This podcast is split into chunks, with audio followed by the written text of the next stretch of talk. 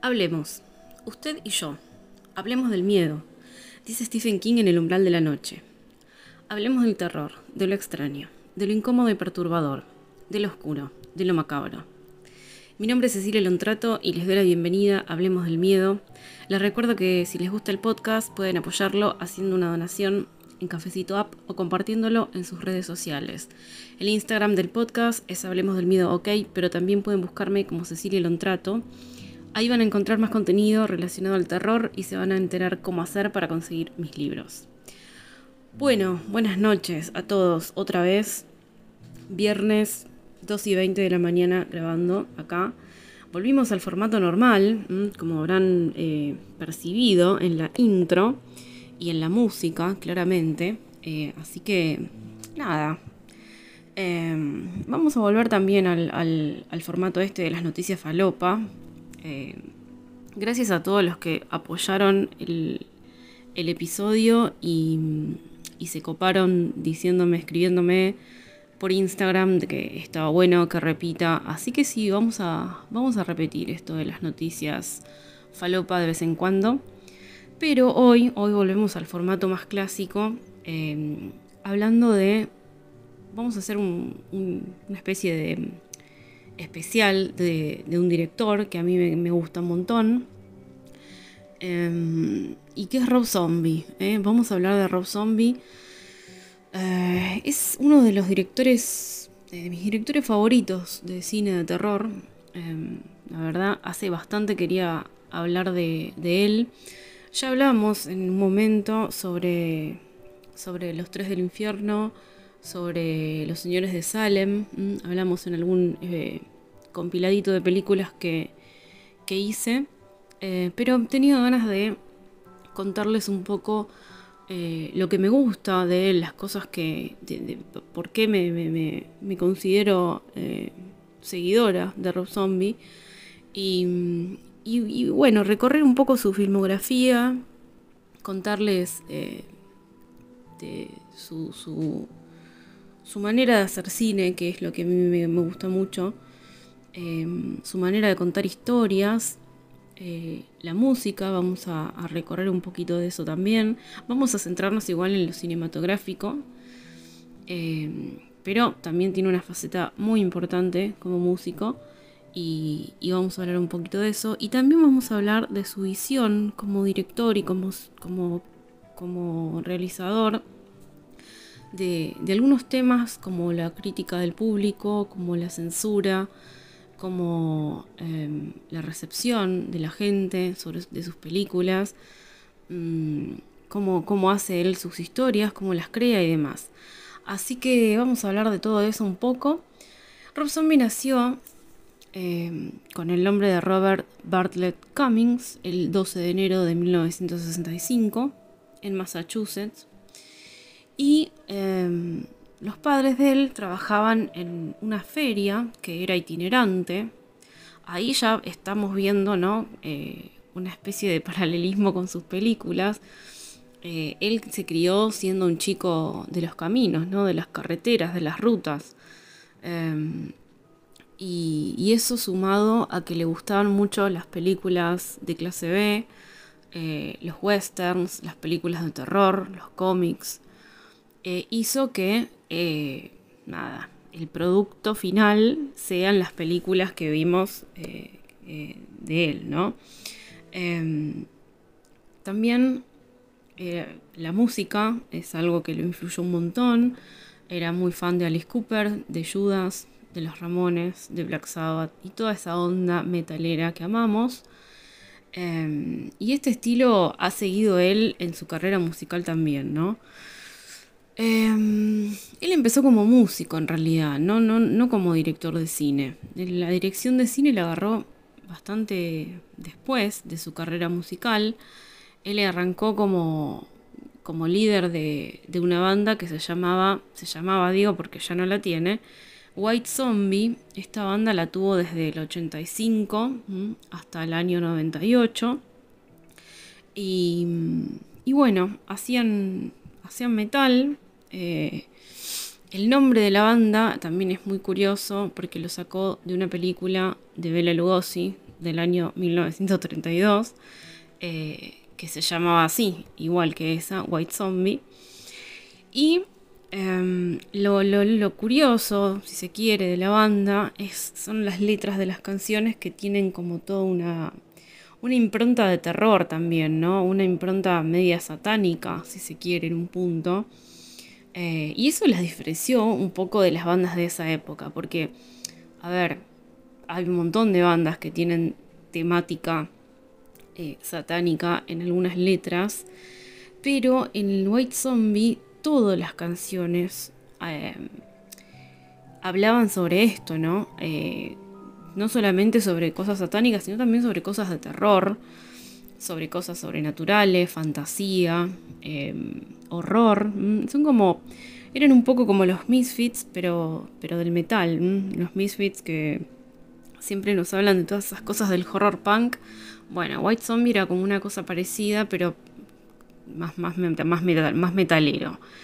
Em, White Zombie se, se diluye eh, en el 98 y él, eh, Rob Zombie, empieza su carrera como solista hasta, hasta el, 2004, que pegó varios éxitos.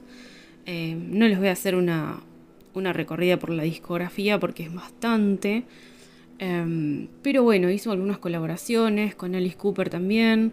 Eh, salió de gira con Marilyn Manson. Bueno, tuvo, tuvo su, su, highlights ahí. Y, este, y hasta la actualidad, ¿no? Ahora Em, sacó un disco en este año. Em, está bueno. Eh, a mí la música de Rob Zombie me gusta, em, pero mm, no la escucho muy seguido, sinceramente. Me gusta hasta ahí, digamos. Es una música, es, está buena para, para bailarla. Es como, es como un metal bastante bailable para para pegar ahí unos pasos como, como si estuviéramos en Requiem, ¿eh? de Avenida de Mayo. Cuéntenme si los que son de Argentina, si conocen Requiem, todavía entiendo que todavía sigue vivo. Em, nada, muchas noches ahí en Requiem pasándola bien. Así que me gustaría que me compartan sus experiencias ahí los, los, los, góticos que escuchen este, este, este podcast. Bueno, vamos a, después de esta breve, brevísima, brevísima eh, repaso por la carrera musical, vamos a meternos en el cine, eh, vamos a meternos un poco en las películas. Em, no se las voy a, comentar por orden cronológico, eh, sino que voy a arrancar por las que menos me copan, a las que más. Hay algunas que no vi, alguna que otra no la vi, igual, pero bueno, se las traje igual para contarles, aunque sea la sinopsis y en algún momento las veré. Em, ustedes dirán, che, bro, no sos eh, seguidora de Rob Zombie, no viste todas las películas. No, no vi todas las películas, chicos. Eh, nada, dejemos los absolutismos de lado.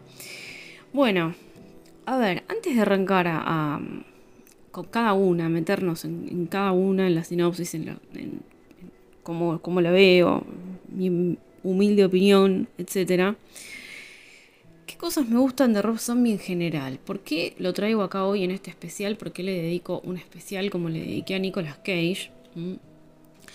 Porque em, primero es por la estética. La estética de las películas de Rob Zombie me gustan un montón. Em, la mayoría eh, son road movies y a mí las road movies me gustan mucho. Em, yo recomiendo un montón siempre ver road movies porque son películas divertidas. Nunca te vas a aburrir de una road movie. Siempre pasan cosas interesantes ahí.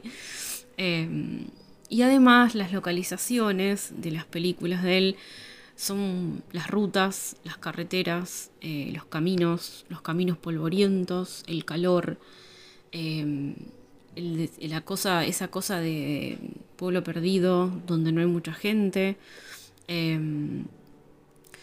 Y bueno, em, la estética siempre, y la atmósfera también, ¿no? Que se relaciona bastante con eso, em, es algo que me atrae mucho de, esa, de, las películas de él. Em, y después hay cosas como, como la, la, relación entre los personajes, ¿no? Más allá de, de la saga de, de, la familia Firefly, de la que vamos a hablar en un ratito, esto de, de los personajes de Rob Zombie que tienen algo en común, que es la locura, pero la locura muy al límite, em, muy border son los personajes de él, muy violentos, eh, y eso me gusta. Mm, ¿Por qué la violencia? ¿Por qué la violencia? Le preguntaron a Tarantino un día, y Tarantino dijo, porque es divertido. Mm, because it's so much fun. Eh, y sí, es divertido. Em, nada. Eh, esta locura límite que tienen las películas de él, ustedes pueden decir, ¿no? Eh, Tarantino es un poco violento. Bueno, si nunca vieron una película de Rob Zombie y Tarantino les parece violento, Rob Zombie les va a parecer muy violento. porque además es muy, muy, además de esto de ser muy border los personajes que les comentaba recién, no hay ningún tipo de tabú acá, ni en los diálogos, ni en las escenas, ni en meterse con ciertos temas, ¿no? Eh, ya les voy a contar, pero bueno, Rob Zombie tiene un montón de cosas, tiene torturas, tiene necrofilia, em, eh, bastante explícito, mm, no se muestran, por supuesto, em, eh, escenas explícitas de sexo pero em, sí, eh, hay, hay, mucho, mucho, muchas em, parafilias en, estas películas. Eh, y, esto, y, esto tiene que eh, tener una buena sinergia entre los personajes, entre, los actores, porque si no, no funciona bien. Y yo creo que lo logró, Rob Zombie lo logra en todas sus películas, creo que elige muy bien los actores, tiene como un staff permanente, al igual que tiene Tarantino. Eh, obviamente en todas sus películas está su esposa, Sherry Moon, que es a mí me parece una muy buena actriz. Muy buena actriz. Está Bill Mosley en, también en la mayor parte de las películas. Estaba Sid High en su momento, que falleció hace poco. Em, pero más allá de eso, más allá de tener un staff, un staff casi permanente, todos los demás actores que trabajaron con ellos em, también lograron una buena sinergia y esto me parece clave para que una película del, estilo del que hace Rob Zombie, con todas las características que les mencioné, eh, lleguen a buen puerto, ¿no? No creo que, en, mi humilde opinión, eh, me da un poco de gracia. es decir, en mi humilde opinión, eh, ¿quién sos? Bueno, es humilde la opinión, sí. Em, creo que que no, hay películas malas de Rob Zombie. Halloween es un, punto controversial porque a la mayoría de la gente le pareció una mierda. Em, a mí me gustó, no vamos a centrarnos igual en Halloween porque si se quiere no es un contenido original, original 100% de él, ¿no? Son adaptaciones de la Halloween del 78 eh, y después le hizo una secuela, pero em, nada, me parece mejor en este episodio centrarnos en las, en, las cosas originales, las historias originales de, Rob Zombie. Em, así que vamos directo a eso, vamos a... vamos primero con una película animada. Esta es una de las que no vi, que se llama The Haunted World of El Super Beasto. No sé qué, qué es esto. Esto está basado en un cómic que también es de él. Es, un cómic original de él. Y hizo la, película animada. Y les voy a leer un poquito la sinopsis. El film narra la retorcida historia del super visto, una especie de antiguo luchador enmascarado con fuerza sobrenatural, quien en estos momentos se dedica a la producción, dirección como estrella del Beast World Enterprise, pero que cuando puede pasa el tiempo luchando contra el mal junto a su super sexy hermana Susie X. Eh, la voz de, Susie X la Sherry Moon. Sherry Moon tiene una voz muy em, particular y muy, muy buena para hacer doblajes. Ella de hecho estudió para ser actriz de doblaje, así que es nada, súper. Eh, basado en el cómic de Rob Zombie, se trata de un film de animación que fue lanzado directamente a DVD con la calificación R. Eh, no lo vi, la verdad es que no lo vi, pero lo vería, por supuesto, eh, me, copa la sinopsis, así que eh, ustedes coméntenme si lo vieron, eh, cuéntenme qué les pareció. Em, no mucho más para decir de esta, de esta peli, vamos a pasar a una película que se estrenó en el año 2016. Esto, les digo, no es en orden cronológico, sino que es más que nada un orden que yo le di para después terminar con la que más me gustó de todas. Esta peli de 2016 se llama 31. Eh, es por Halloween, por el 31 de octubre. Eh, y esta peli se desarrolla en el año 1975, el 30 de octubre, el día anterior a Halloween. Eh, se, desarrolla en una feria donde cinco trabajadores, cinco empleados de esa feria de, pueblo, acá tenemos también el paralelismo entre la vida de él, lo que fue un poco la vida de él de, niño y, sus películas, ¿no? Eh, esta gente es raptada, se la llevan, eh, la raptan un grupo de, gente eh, y los tienen como rehenes esta noche previa a Halloween, ¿sí? Y bueno, los llevan a un lugar que se llama Murder World, el mundo del asesinato. Es un lugar secreto, supuestamente nadie sabe que hay gente ahí, nadie sabe qué pasa ahí adentro. Y ahí, bueno, es como toda una gran presentación de feria, de circo, y les cuentan que eh, tienen que participar en un juego que se llama 31, ¿sí? Y el objetivo es, nada, salir vivo, básicamente. Van a estar 12 horas encerrados ahí adentro. Y em, nada, es, básicamente una feria de payasos asesinos, violentos, necrofílicos, eh, nada, con varias, varias, varios mamitos mentales.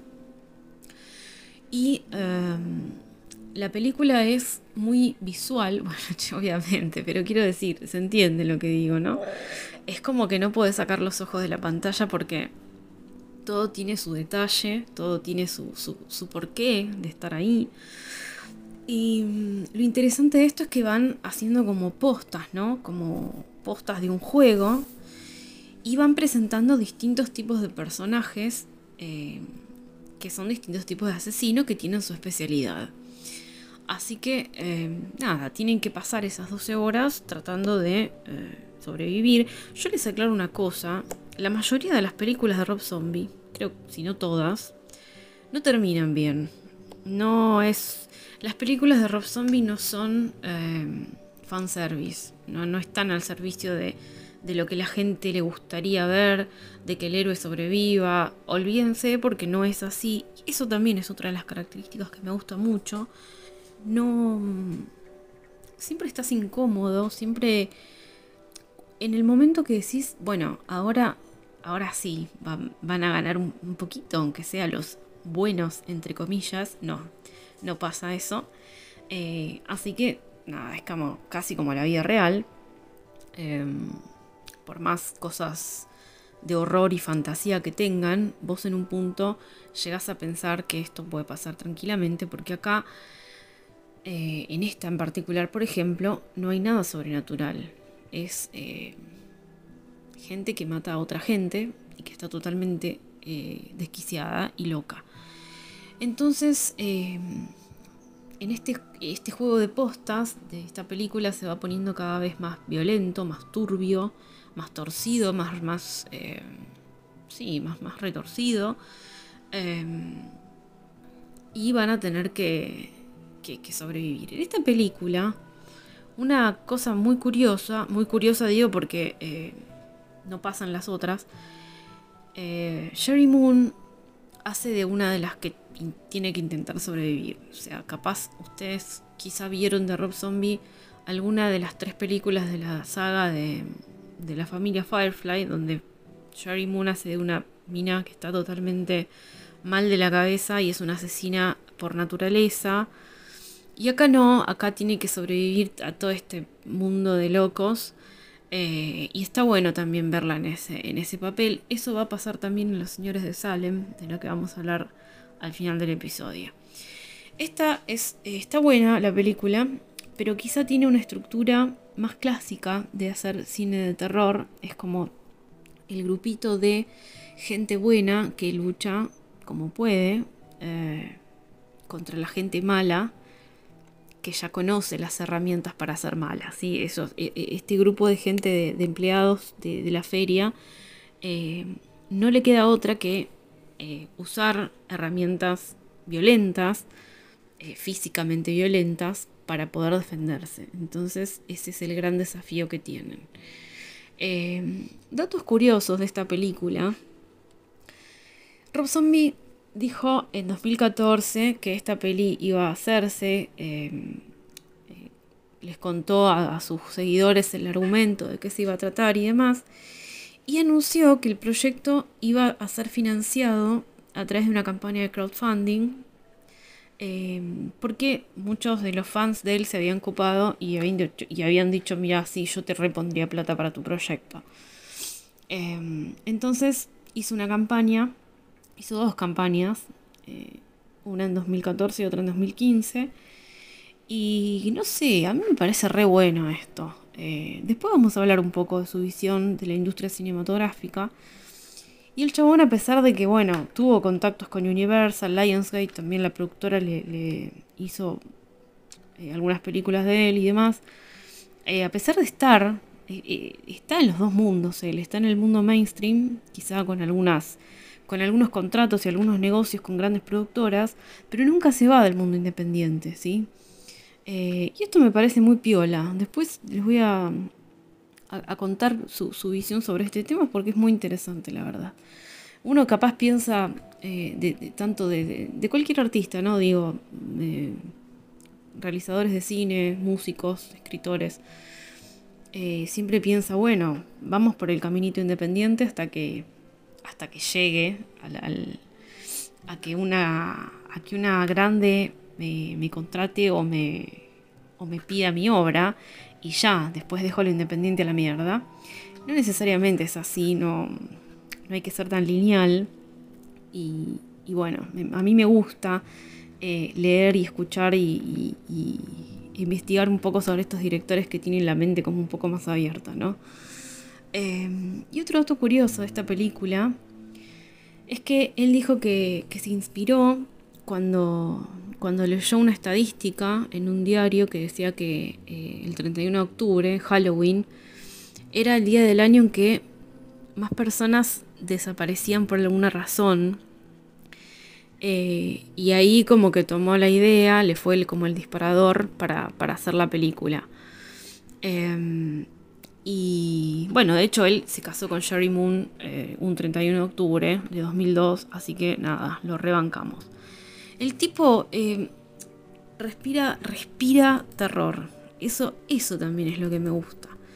Em, a, ver, me pasa que me encantan las películas de James Wan, me pasa que me encantan las películas de Night Shyamalan, pero no, sé si respiran terror. yo, yo me imagino que Rob Zombie es un tipo que está todo el tiempo relacionando todo con alguna película con algún libro de terror, con, con alguna cosa así. Eh, al, resto de los directores del género no me los imagino así tan. Pero por ejemplo, no sé, a Rob Zombie, a Tom Savini, me los imagino como todo el tiempo, que tienen su museito de terror en la casa, etc. Se entiende lo que digo. Em, vamos a ir a otra peli, vamos a meternos ya con, con la saga de, de los tres, así se llama. Eh, esta saga de estos, esta familia de asesinos que se aman entre sí, ellos tienen eh, una relación tóxica, sí, tóxica, pero se aman y se cuidan. Eh, bueno, ya vamos a hablar un poquito de, cómo, cómo, se relacionan estos personajes. Es una familia de asesinos en serie que ha matado durante años y a lo largo de las tres películas que componen la saga, mm, como que se les va cayendo un poco el mundo abajo, su mundo, porque siempre estuvieron como fuera del sistema, tratando, tratando no, escondiéndose de una manera muy eficiente de la policía, eh, haciendo que sus crímenes no, no, no, no, se, se descubran. Eh, y hay un policía que siempre los persigue y tiene siempre eh, tiene como alguna pista de que ellos están haciendo de las suyas porque mataron a su hermano al, hermano de este policía, y, siempre, siempre les está un paso atrás y nunca tiene las pruebas suficientes para acusarlos, bueno, demás. Es como muy eficiente el modo de trabajo y de, y de esconderse que tienen eh, esta familia, ¿no? Los Firefly. Em, la primera película se llama La Casa de los Mil Cuerpos, es del año 2003 eh, y se sitúa en el año 1977. Eh, y bueno, comienza con unos estudiantes, con unos chicos jóvenes que están viajando por una ruta, por una carretera, volvemos a la road movie, eh, en una zona muy rural de los Estados Unidos y van persiguiendo una, una leyenda eh, acerca de un tal doctor Satán que, quieren conocer, que quieren saber.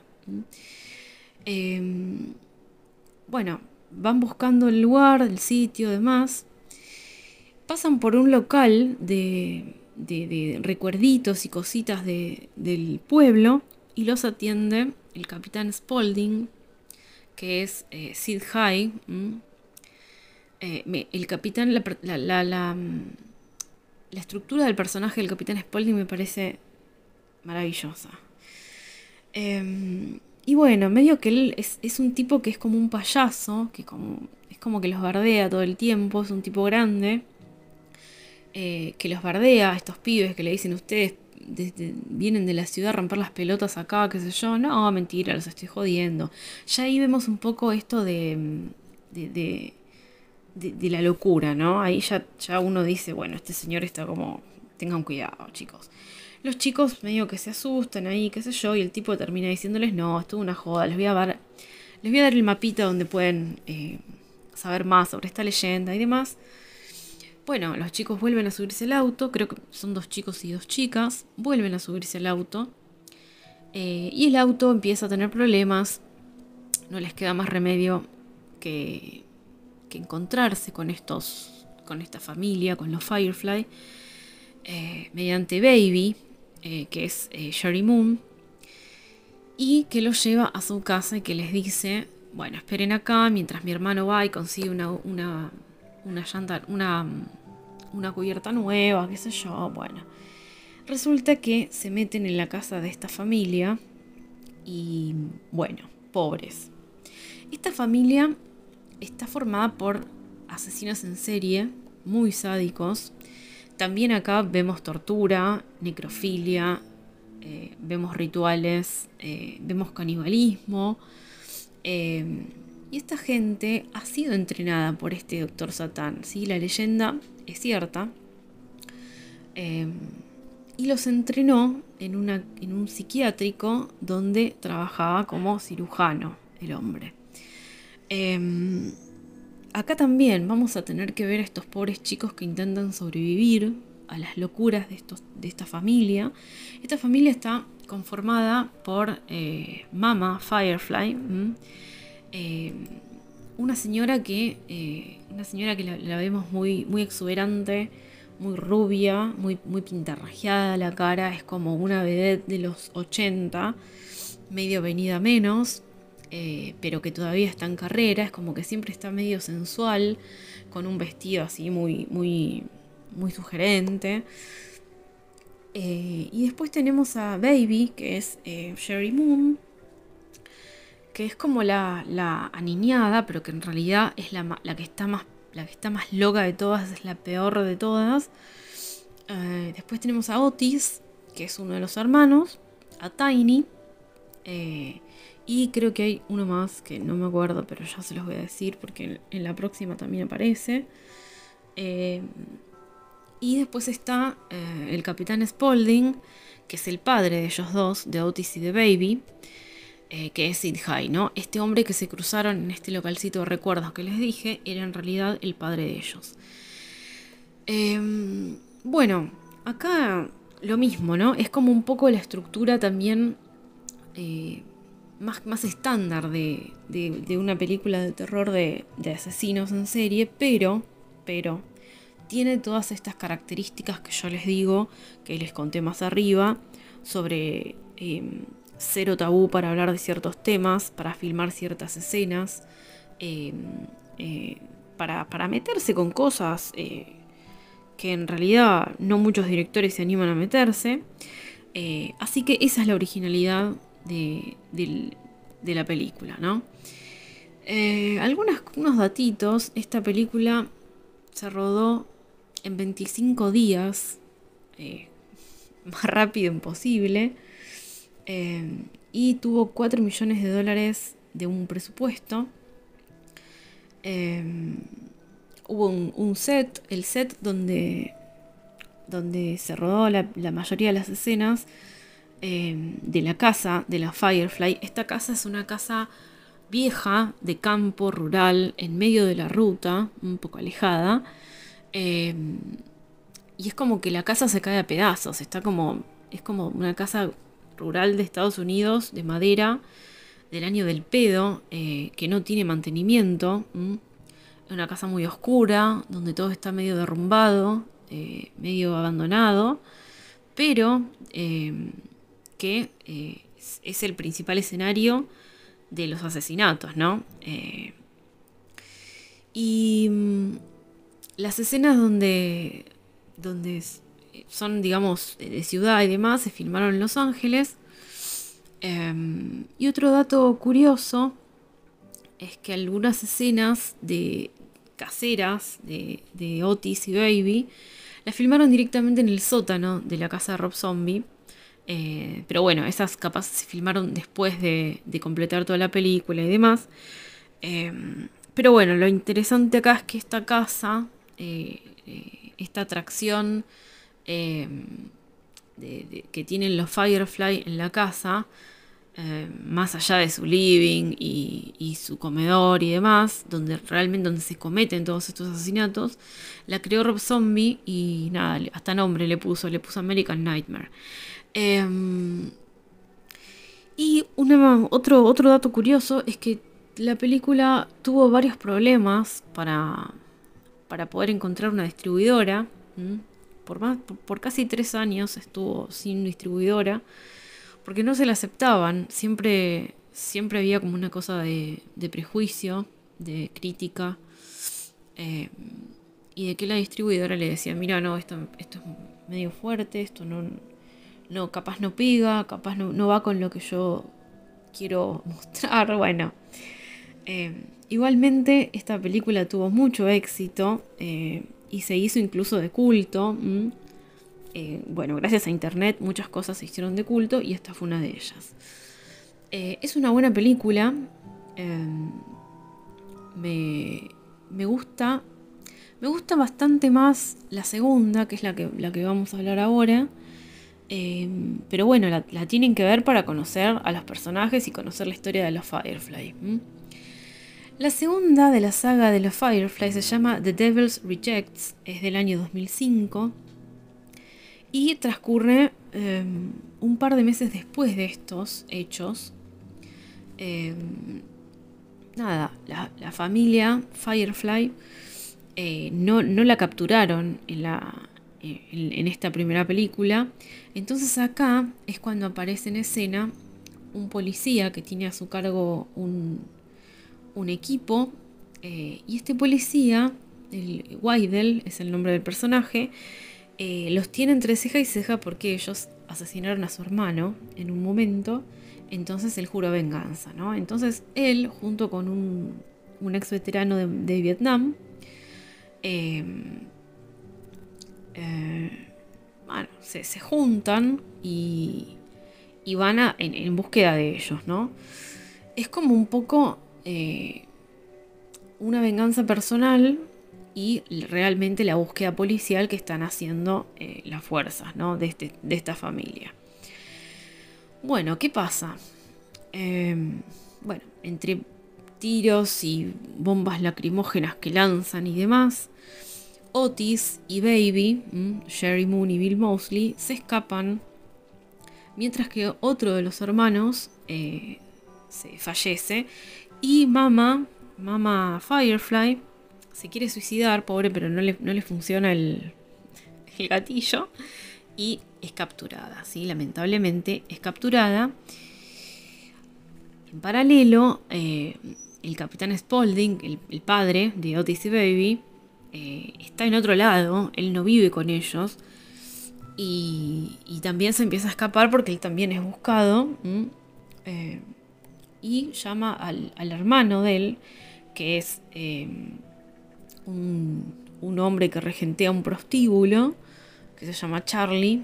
Es una familia hermosa esta, no me digan. No hay uno que... no hay uno que tenga un localcito de un almacén, no, no. Eh, bueno, llama al hermano y se quiere quedar ahí. Hay unas idas y vueltas acá entre, entre que eh, el capitán Spaulding se queda en este lugar con su hermano y que Otis y Baby llegan ahí también.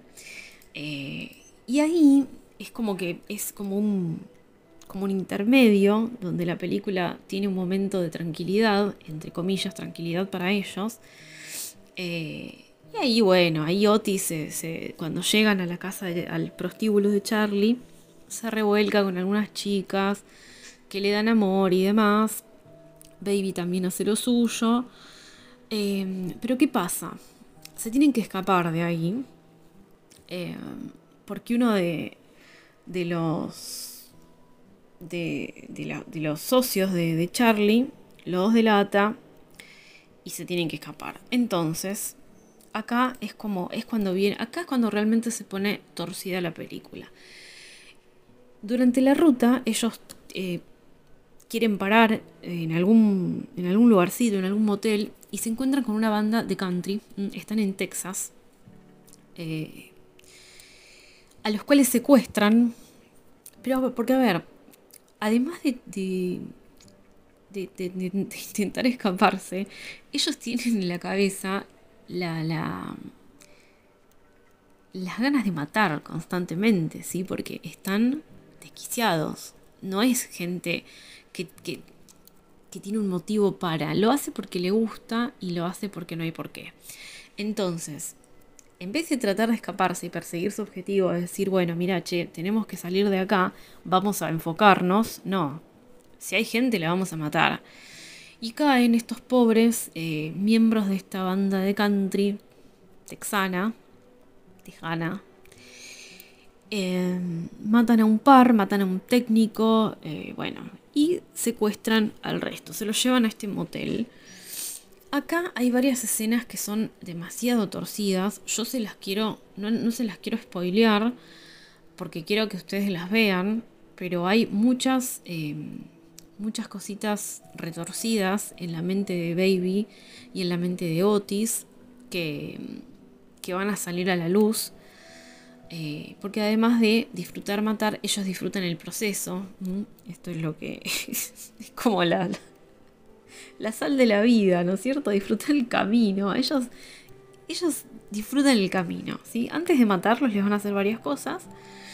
Eh, y se van a divertir. No quiero decir nada más. Yo quiero que ustedes la miren eh, y se curtan, ¿sí? Bueno, tampoco les quiero contar el final. A ver, obviamente, si hay una tercera película de la saga es porque ellos sobreviven, em, pero sobreviven de una manera eh, muy, muy buena también. Sí. Y la tercera, la tercera parte de la, de la saga se llama Tres del Infierno, es del año 2019 yo estaba esperando un montón que salga esta película porque se venía anunciando. Y nada, cuando finalmente la vi, no me decepcionó para nada. Eh, pero no es me, gustó mucho más la segunda.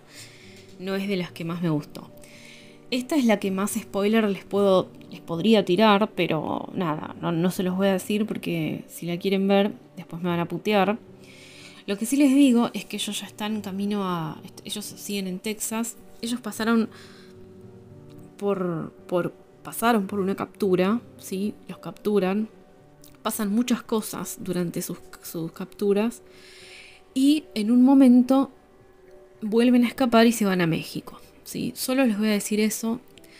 Em, está. Eh, eh, eh, si bien no es la que más me gustó, es la que me parece tiene mucha más violencia y es porque, a ver, porque están mucho más sacados que nunca, ¿sí? Recuerden que pasaron por estas capturas, estuvieron en la cárcel y nada, acá hay, hay como una crítica, entre comillas, de ellos mismos que dice, eh, el sistema nos obligó a hacer así. Porque medio que también en esta, en esta parte, en esta tercera parte de la saga, se hacen medio famosos en Texas. Son como los asesinos más, buscados más buscados, escaparon.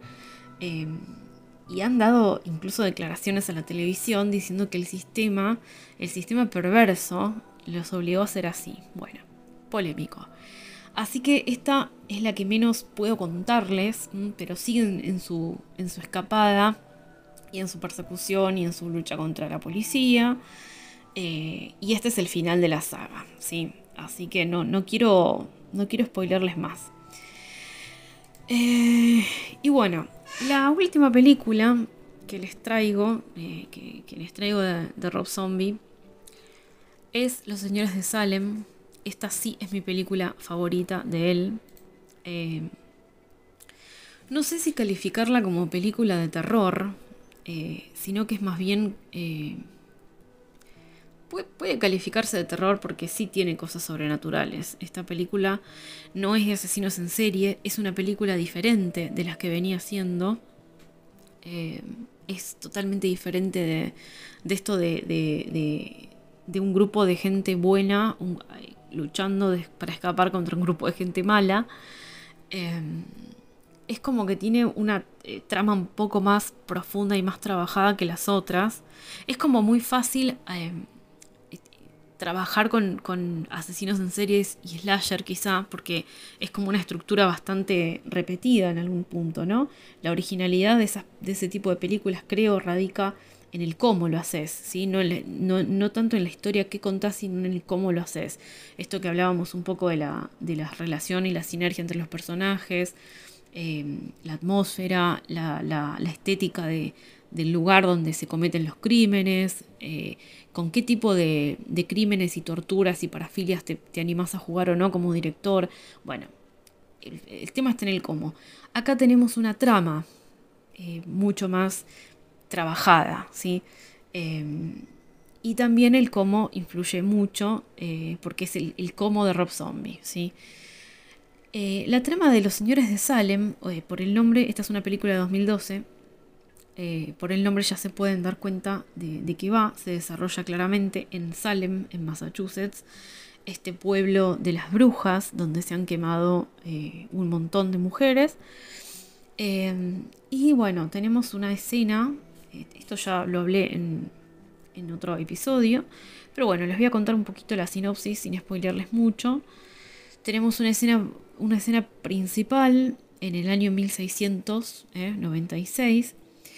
eh, donde el reverendo Jonathan Hawthorne, que el apellido Hawthorne es un apellido muy eh, conocido en la historia de Salem, que ha existido es un, un, juez que ha condenado a un montón de brujas, un montón de mujeres.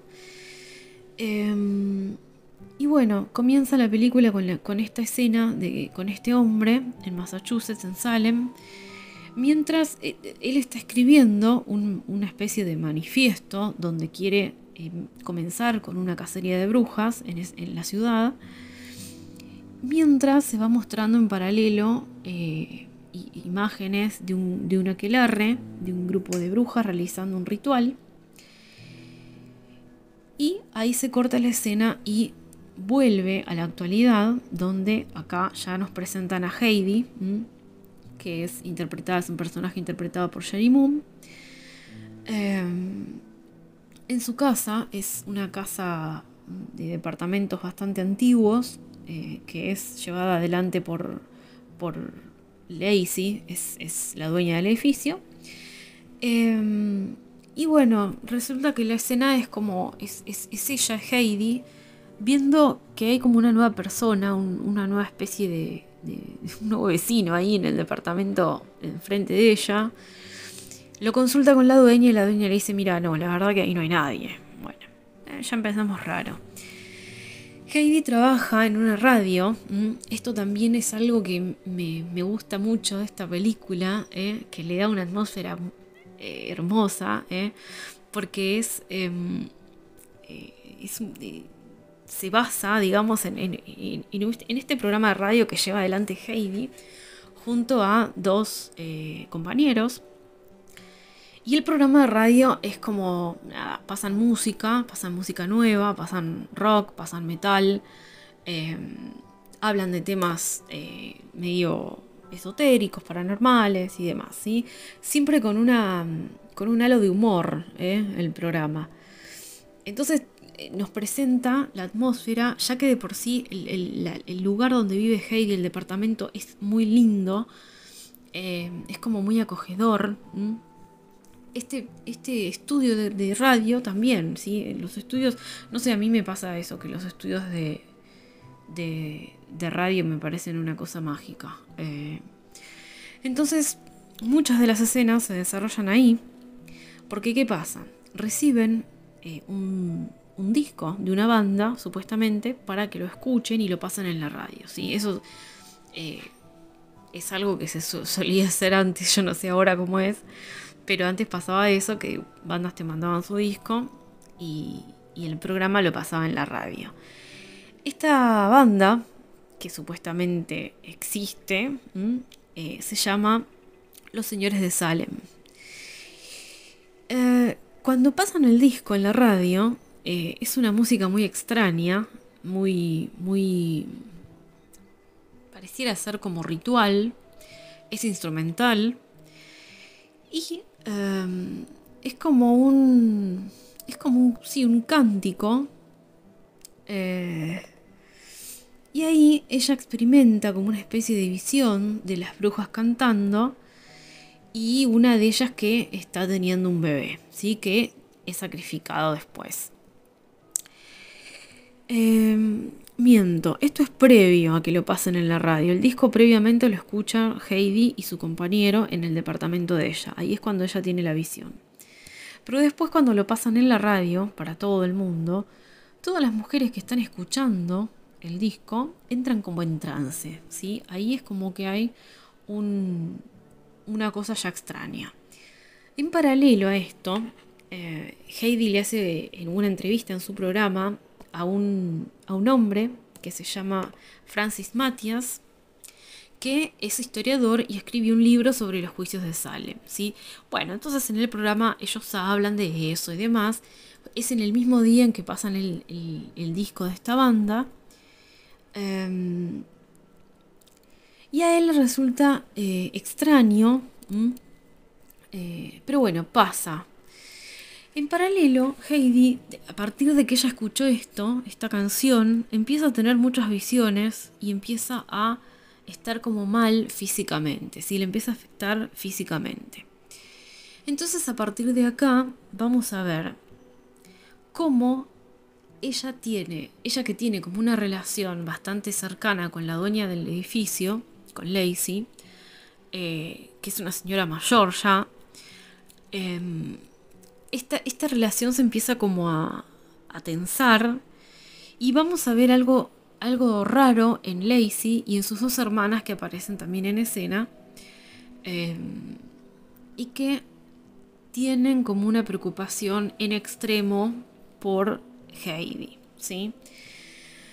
Em, este hombre, em, el historiador, empieza a investigar en paralelo sobre esta banda, sobre los señores de Salem, y él, en un libro que está leyendo para su investigación, se da cuenta que eh, son las mismas notas que están escritas que las que contiene el disco, ¿no? que las que pasaron en la radio.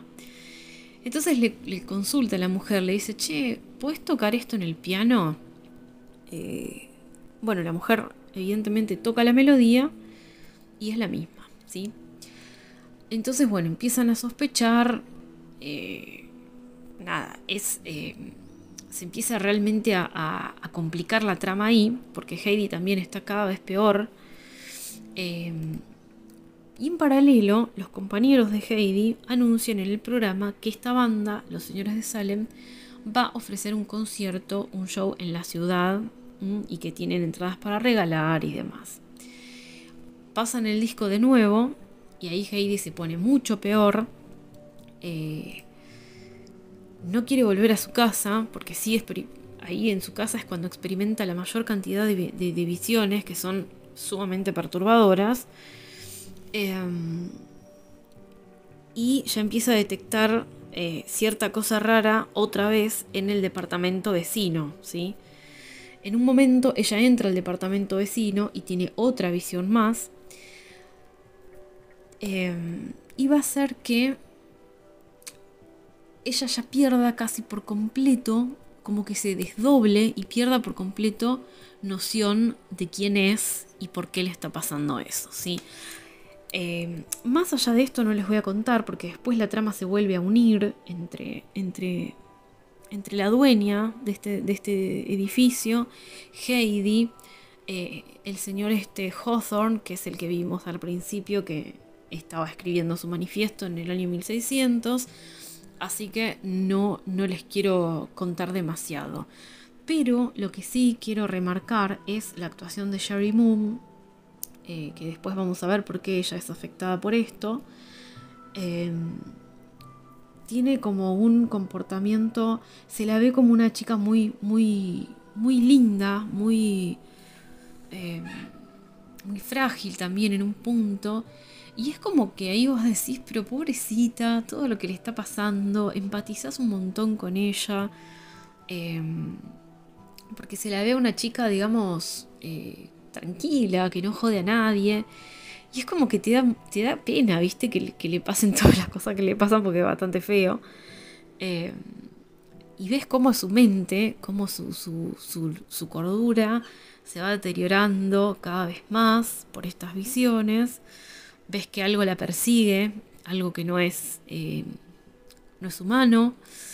Así que eh, pobrecita va a involucionar un montón eh, les digo que, yo ya les dije antes que las películas de Rob Zombie no terminan bien, terminan como tienen que terminar, ¿sí? Las cosas como son, las cosas son como son, se hace lo que hay que hacerse y, ya, ¿sí? No quiero hablar mucho más de esto porque eh, es una, una, película muy buena que quiero que todos vean y no les quiero, no les quiero contar más, ¿sí? Pero es mi favorita, de Rob Zombie si me preguntan. Eh, Los Señores de Salem es mi favorita. Tiene una banda de sonido muy buena. Tiene un tema de, Velvet Underground que es muy, muy bueno. Que te viaja un montón. Es totalmente hipnótico y lisérgico. Así que tiene como todo, ¿sí? Y para cerrar el listado de películas, eh, acá tenemos una película futura que va a ser Rob Zombie, no se sabe cuándo todavía, que lo anunció hace poco eh, sobre los monsters. Eh, yo no sé si la, gente que nació en los 80 se va a acordar. Eh, los Monsters era una serie, ¿sí? Era una serie que fue bastante popular en su momento. Que era la historia de una familia de monstruos, literal, que eran de Transilvania, pero que se mudaban a California. ¿eh? Eh, era medio como una especie de locos Adams, pero ayornada, ¿sí? Eh, y bueno, lidiando con las costumbres de, la vida actual en ese momento. Eh, en California, imagínense el sol, bueno. Era muy divertida, la verdad que a mí me, gustaba mucho. Así que vamos, tenemos la enorme y alegre noticia de que Rob Zombie se va a encargar de llevar al cine, de hacer la película de esta esta familia de monstruos, ¿sí? Así que los fans de ese, de ese estilo, pues esto seguramente va a ser comedia, eh, estamos súper contentos con ese nuevo proyecto. Yo les quiero compartir un par de ideas de, de, Rob Zombie, más allá de, hacer este recorrido que hicimos sobre su filmografía, sobre algunos temas, algunos puntos eh, que me parece interesante compartir. Eh, bueno, son, son varias, varios tópicos que acá tocamos. De una entrevista muy interesante que le hicieron en, un sitio que se llama Hellpress y, y habla de varias cosas, habla de, muchos temas.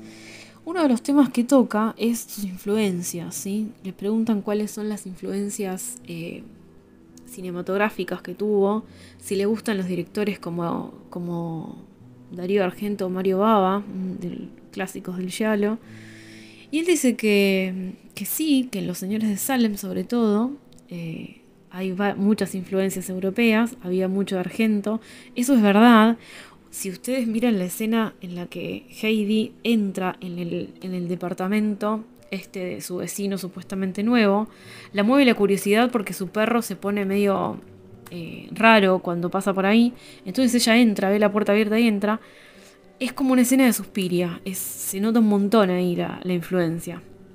Em, Rob Zombie dice que cuando ve las películas de Argento, eh, muchas veces piensa que, le, gusta, pero que no sabe hacia, dónde va eso, que no tiene sentido. Dice que le gusta mucho Suspiria, pero que es una película muy extraña.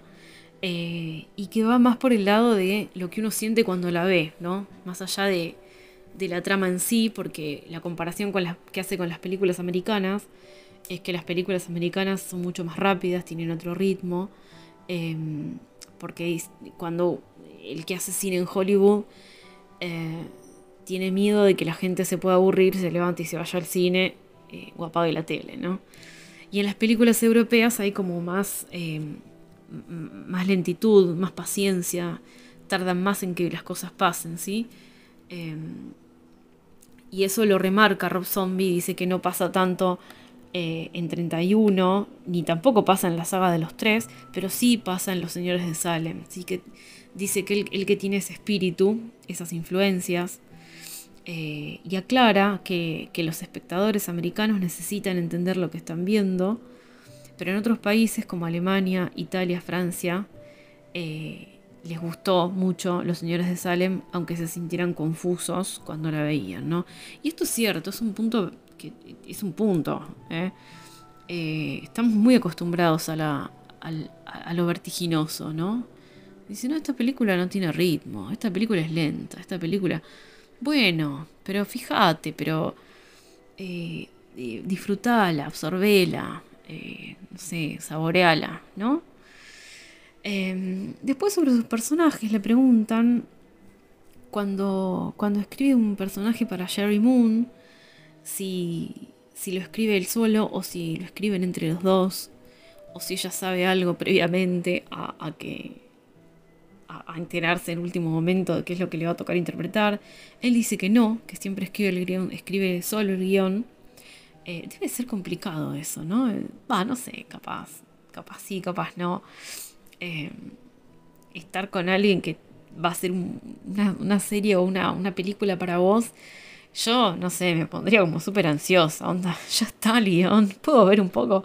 Eh, no, él dice que siempre lo escribe solo el guion y que cuando siente que es más o menos el definitivo, lo muestra, se lo muestra a, a Sherry y a los demás actores, digamos que ella supuestamente no lo ve primero que los demás, y después lo empiezan a ir eh, haciendo realidad, dice, em, porque dice que lo que él escribe, eh, después ellos, los actores, lo tienen que hacer realidad, sentirse cómodos y darle vida, así que por eso cambian algunas cosas en ese, en ese punto, ¿sí?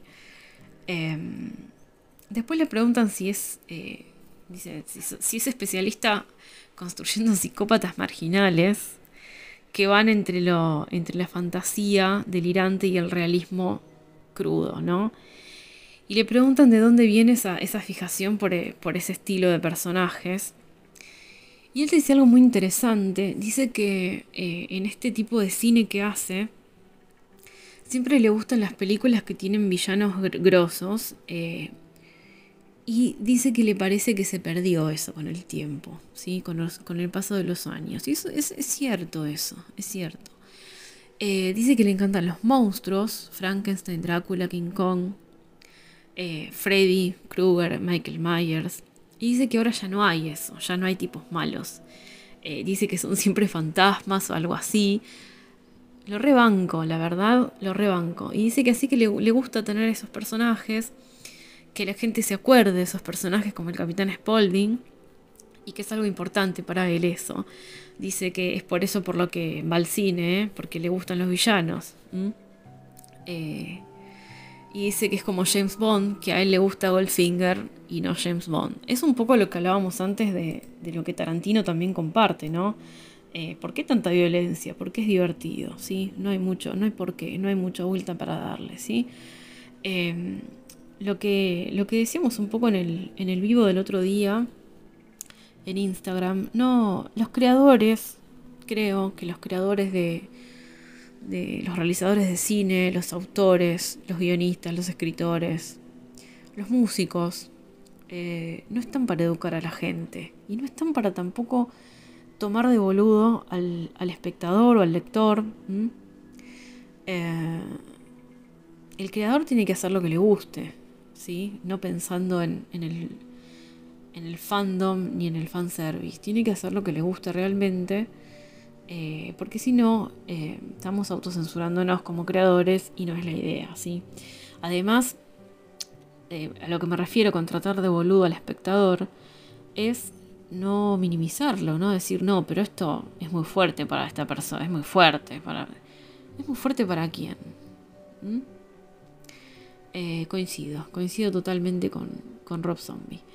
Respecto del público, acá creo que eh, tenemos como una...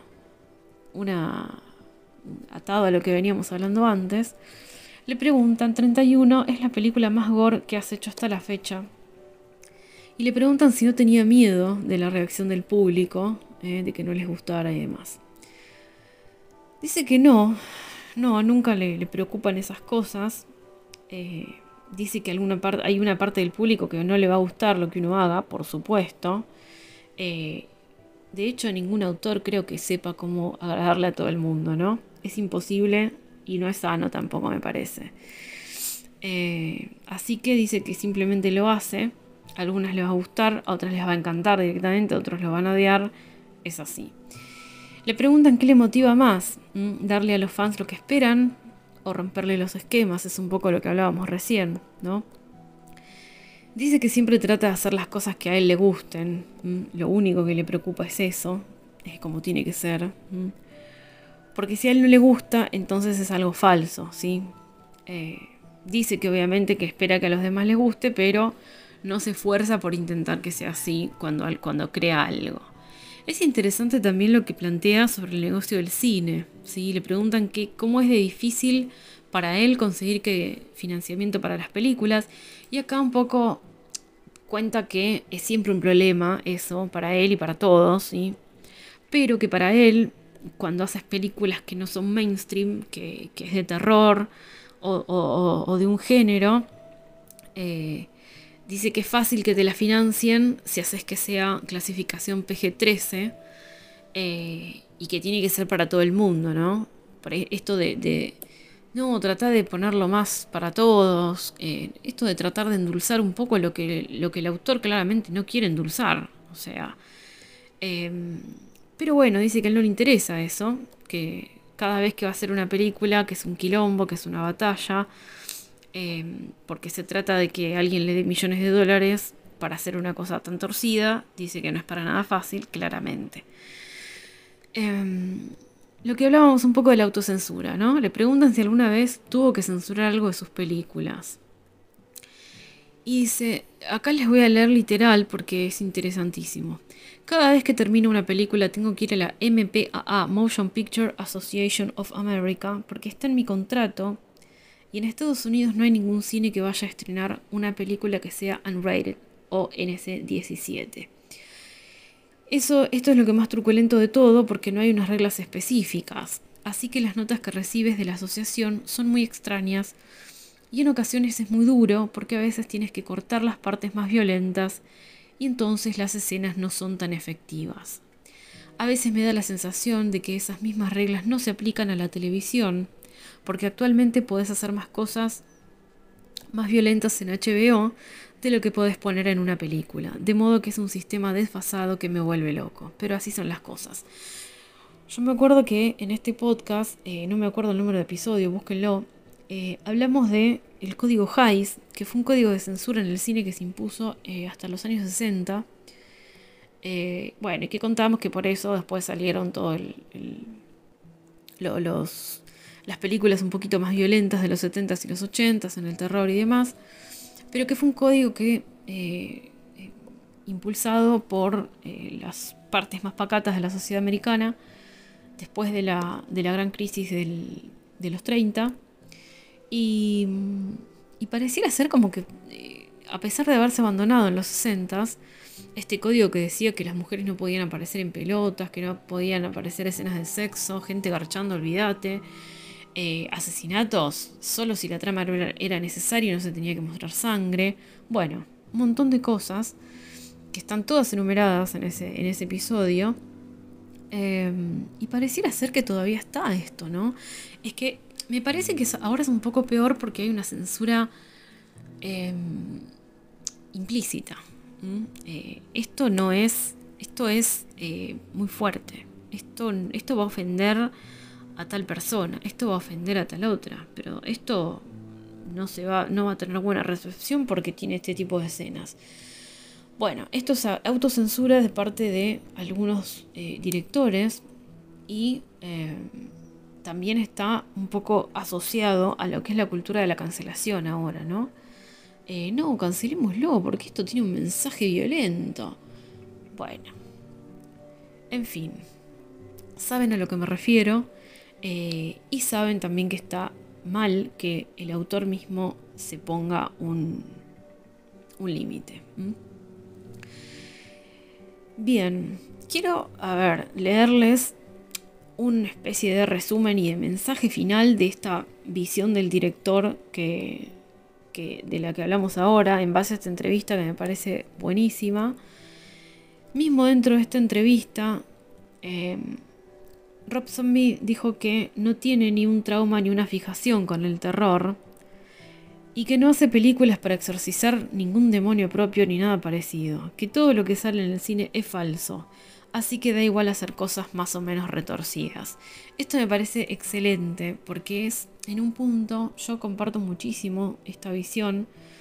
Eh, como autora, lo digo, a mí me gusta crear historias eh, fantásticas, de terror, em, pero no para dar ningún tipo de mensaje en particular. Yo quiero contar una historia. Obviamente hay desde el lado, a ver, desde el lado quizá de la psicología, de decir, sí, obviamente que hay, hay una impronta de la persona que crea la historia, hay un poco de esa persona, pero cuanto más violenta sea la historia, no quiere decir que el autor sea un violento. Eh, parece, a ver, me parece tan surreal aclarar estas cosas, pero es increíble cómo hay que aclararlo, ¿no? Mismo youtubers, yo veo youtubers en, en, sus canales que tienen que poner un disclaimer, de decir, che, miren que todo lo que digo acá es humor. Bueno, es un horror eso, es un horror que pasa eso.